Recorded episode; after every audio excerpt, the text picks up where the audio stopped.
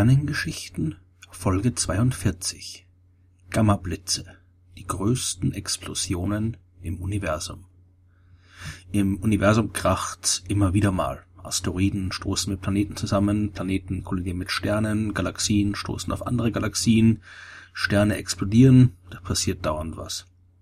Die größten Katastrophen im Weltall sind aber die Gammastrahlenausbrüche oder Gammablitze. Gammastrahlung ist erstmal ganz normale elektromagnetische Strahlung, genauso wie auch normales Licht. Aber die Astronomen beobachten den Himmel schon lange nicht mehr nur im normalen Licht, sondern nutzen auch den ganzen Rest. Da gibt's Radioastronomie und Infrarotastronomie und Ultraviolettastronomie und eben auch die Gammastrahlenastronomie.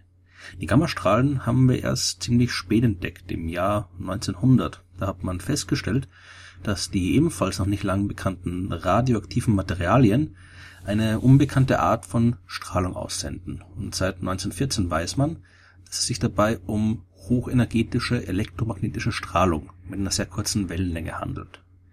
Die Energie dieser Gammastrahlenphotonen ist wesentlich höher als die des normalen Lichts.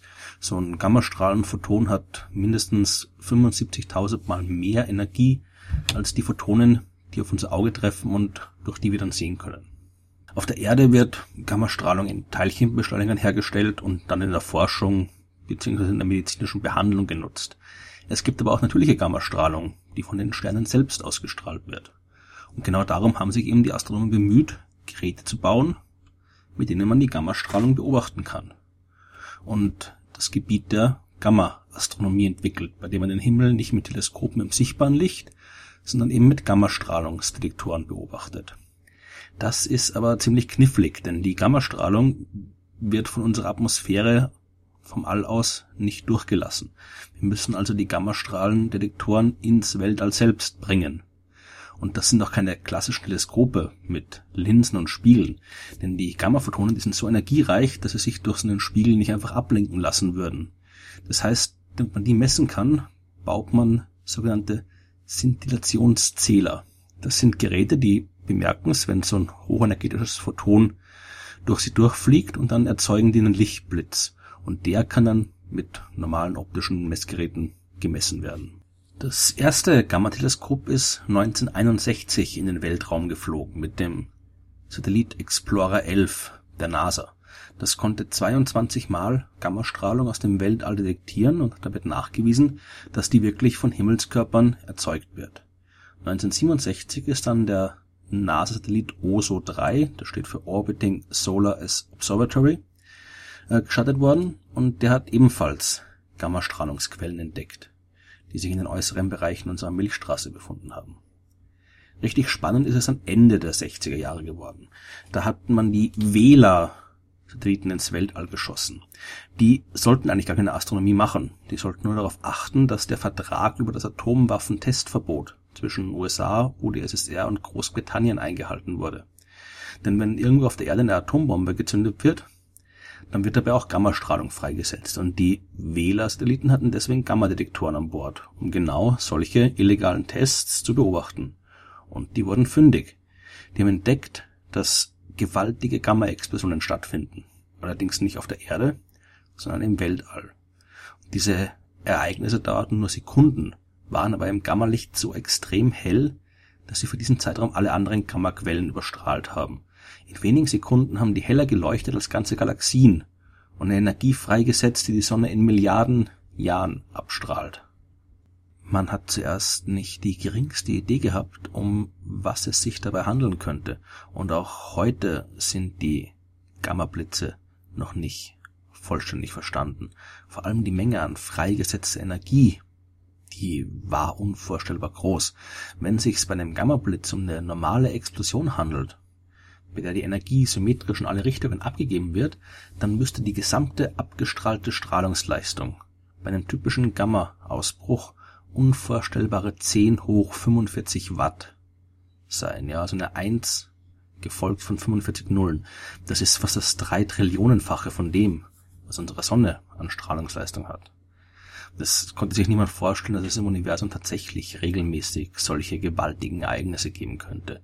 Es war viel wahrscheinlicher, dass die Energie eben nicht überall in alle Richtungen gleich abgestrahlt wird, sondern eng fokussiert in zwei Strahlen, so wie das Licht von einem Leuchtturm. Und wir auf der Erde sehen dann nur die Gammablitze, deren Strahlen zufällig auf uns gerichtet sind. Unter der Annahme ist weniger Energie notwendig, um die beobachteten Gammablitze zu erzeugen, aber immer noch enorm, wahnsinnig enorm viel. Die beobachteten Gammablitze, die kann man in zwei verschiedene Typen einteilen. Kurze Blitze, die nur wenige Sekunden dauern, und längere, die bis zu einer halben Minute lang aufleuchten. Und daraus folgt auch, dass diese Objekte, die die Blitze erzeugen, ziemlich klein sein müssen. Denn das Objekt, dessen Helligkeit sich ändert, muss kleiner sein als der Zeitraum der Helligkeitsänderung selbst, multipliziert mit der Lichtgeschwindigkeit. Denn das Licht muss sich ja von einem Ende des Objekts zum anderen ausbreiten. Eine riesige Galaxie zum Beispiel, die hunderttausende Lichtjahre groß ist, braucht auch mindestens hunderttausende von Jahren, um ihre gesamte Helligkeit zu ändern. Kleinere Objekte, wie zum Beispiel Sterne, können das schon in wenigen Sekunden. Gammablitze mussten also von sternähnlichen Objekten stammen. Man hat jetzt aber immer noch nicht gewusst, wo genau diese Blitze eigentlich herkommen.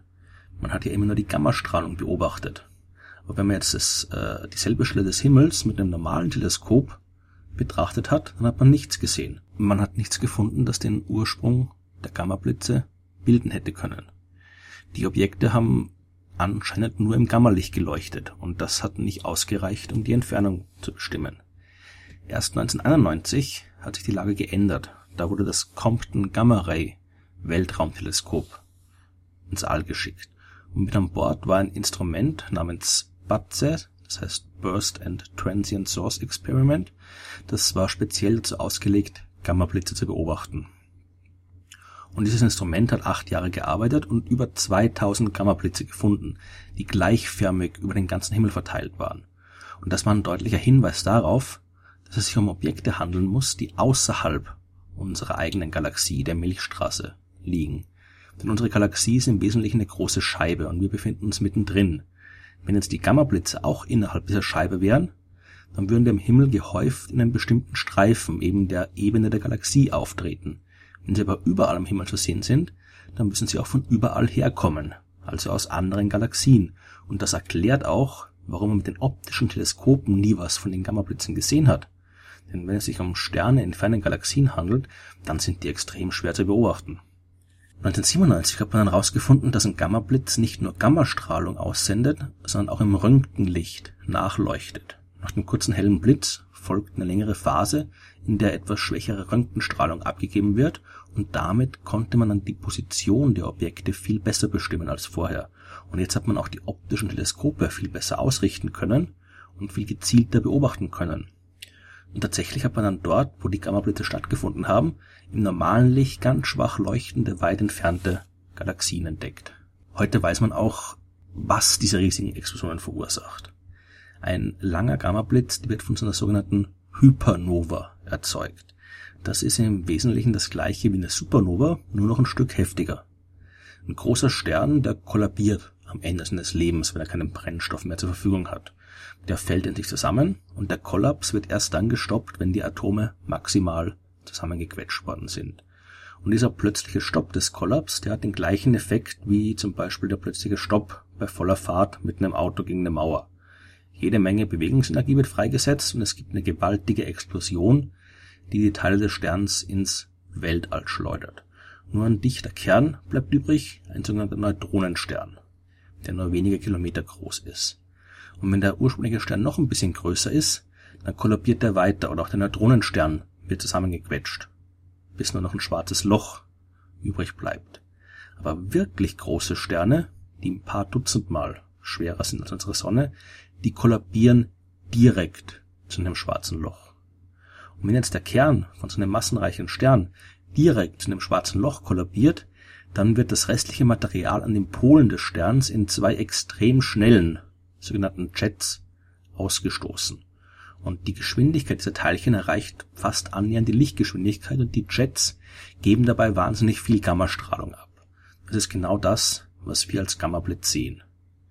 Die kurzen Gammablitze, die nur ein paar Sekunden dauern, die haben eine andere Ursache. Hier vermutet man, dass es sich um Kollisionen zweier Neutronensterne handelt. Es gibt ja jede Menge Doppel- und Mehrfachsternsysteme und wenn die dann die Sterne ihr Leben beendet haben, dann bekommt man einander umkreisende Neutronensterne. Die geben Gravitationswellen ab, die Neutronensterne verlieren Energie, kommen sich näher und kollidieren irgendwann miteinander. Dabei fusionieren die zu einem schwarzen Loch und geben ebenfalls Gammastrahlung ab. Das klingt jetzt alles ziemlich gewalttätig und katastrophal und so, als müsste man irgendwie Angst davor haben. Die tatsächliche Gefahr für die Erde, die ist allerdings ziemlich gering. Aber das werden wir in der nächsten Folge der Sternengeschichten hören.